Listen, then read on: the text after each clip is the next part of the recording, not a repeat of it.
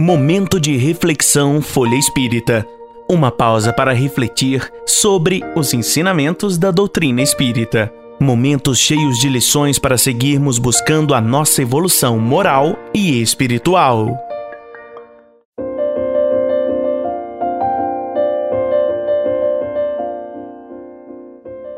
Lições de Sabedoria, capítulo 15. Chico Xavier, a ponte entre dois mundos. Fernando Orr continua a entrevistar o médium e pergunta a ele: Se você tivesse que pronunciar para si próprio algumas palavras durante o dia, visando obter a calma e serenidade, que palavras seriam essas? Suponho que diariamente devo procurar melhorar-me para o cumprimento dos meus deveres e penso que é minha obrigação dizer de mim para comigo em todos os dias de minha vida. Deus me tolerou até ontem, terá misericórdia para comigo também hoje. Nossa esperança em Deus nunca nos desampara. Apesar dos meus muitos erros em falando de mim, tenho encontrado forças para viver e continuar no árduo trabalho de melhoria de mim próprio. E continua a perguntar: meio século de mandato mediúnico ininterrupto. Se considerarmos as limitações do tempo de vida física, é um período relativamente longo no campo da constância. Que é que mais o motivou e incentivou para a conquista dessa perseverança? Meu caro Fernando, comecei a ouvir vozes dos espíritos amigos desde a primeira infância começando a ver minha mãe desencarnada poucos meses após perdê-la, a presença no plano físico. Quando me achava na idade de cinco janeiros e depois passando igualmente ao convívio com outros benfeitores espirituais, creio que a dedicação de tantas criaturas queridas no plano espiritual me sustentou em serviço mediúnico nesses últimos 50 anos. Posso dizer que a minha permanência nesse trabalho pode ser considerada como sendo constância. Esta constância é da paciência e da bondade deles para com este servidor. De vez que me reconheço na condição de um pequenino cooperador desses mentores caridosos e beneméritos, carregado de imperfeições e defeitos, e sou eu mesmo quem me admiro da tolerância e da benevolência dos amigos da vida maior para comigo, neste meio século de trabalho que, sem qualquer ideia de modéstia de minha parte, pertence a eles e não a mim. Que, quais as reminiscências que mais preza dos inícios de sua mediunidade? Os contatos diretos com a minha mãe desencarnada em fins de 1915, quando me achava entregue aos cuidados de outras pessoas com as quais até então eu não houvera convivido, são para mim recordações inesquecíveis dos meus primeiros dias de mediunidade, conquanto só começasse a servir nas tarefas mediúnicas com as luzes da doutrina espírita em 1927. Fernando Horn pergunta: Sabendo por minha própria experiência quanto é difícil manter-se na verdadeira humildade, pergunto: como é que você conseguiu ser assim sempre humilde durante todo esse tempo? Quando você nasceu, já trazia consigo quase inteira essa aquisição ou ela é resultado de uma séria e incessante luta consigo mesmo, de modo acentuado na atual existência?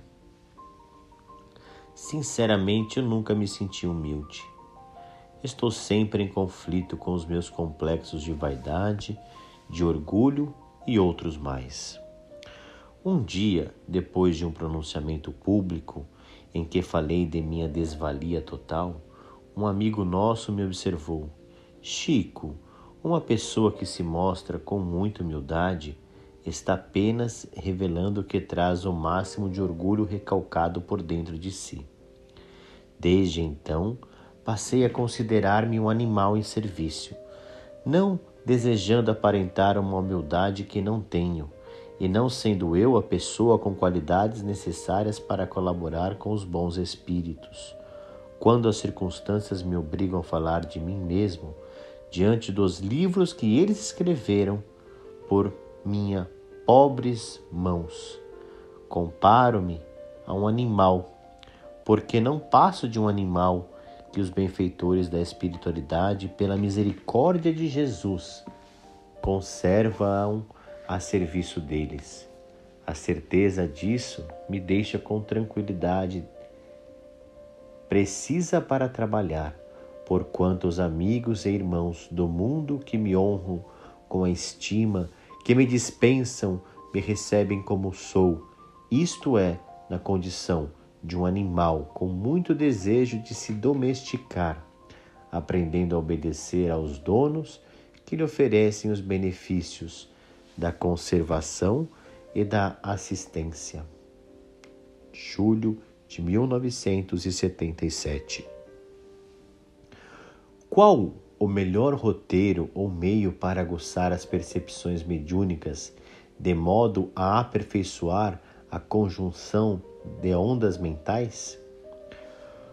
Com respeito ao processo mediúnico que se verifica há precisamente meio século com este seu servidor, estou na condição de uma árvore que ignora como produz os frutos que a caracterizam. Nada sei, sei apenas que os amigos desencarnados me tomam a mão e escrevem as páginas de que são os verdadeiros autores. A 24 de outubro de 1938, seu guia e benfeitor espiritual Emmanuel iniciava o ditado mediúnico da portentosa obra intitulada Há Dois Mil Anos o primeiro dos grandes romances romanos, ao qual haveriam de seguir-se, cinquenta anos depois, Renúncia, Ave Cristo e Paulo Estevão. Quais as melhores e mais jubilosas reminiscências que guarda dessa perene recepção mediúnica? A recepção dos livros de nosso caro mentor Emmanuel sempre me proporcionaram grande contentamento íntimo. Fernando Oro continua a perguntar: Muitos estão convictos de que, em há dois mil anos, você encarnou a personagem Flávia, filha dileta do respeitável senador Públio Lentulus. A mesma convicção se volta para Célia, personagem de 50 anos depois. De então para cá você tomou conhecimento por via espiritual das outras encarnações que vivenciou até a atual existência física? A suposição de que eu tenha sido personagem nos romances de Emmanuel parte de companheiros amigos, não de mim. Sinto-me realmente uma criatura de evolução muito acanhada, ainda com muitos defeitos a corrigir, e, nos primeiros séculos do cristianismo, sem dúvida que minha condição deveria ser muito pior que a de agora. No decorrer da Segunda Guerra Mundial, você recebeu mediunicamente Nosso Lar, a primeira obra na literatura espírita.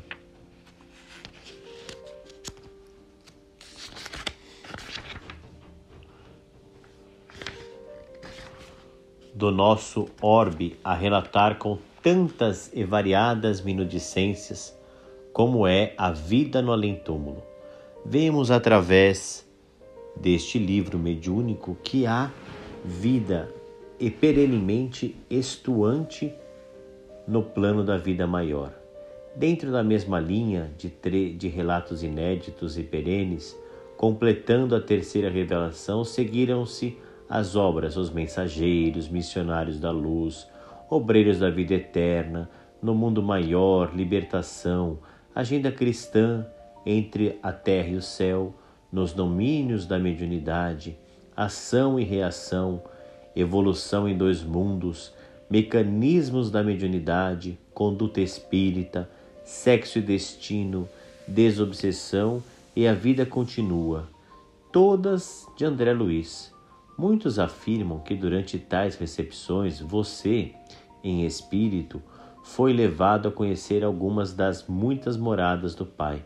Se possível, relate-nos registros mentais dessa fase de estuante labor na seara da consolação prometida pelo Cristo. Apenas quando eu estava psicografando o livro Nosso Lar, André Luiz e outros amigos desencarnados me facilitaram um desdobramento no qual pude conhecer em companhia deles uma pequena faixa da região hospitalar daquela cidade no plano espiritual. Creio que me fizeram a concessão para que a minha estranheza diante de, da páginas, de páginas que eu estava então recebendo de André Luiz não lhes prejudicasse o trabalho. Conheça também o jornal Folha Espírita e os livros e e-books da FE Editora. Siga-nos no Facebook, Instagram, Twitter e YouTube.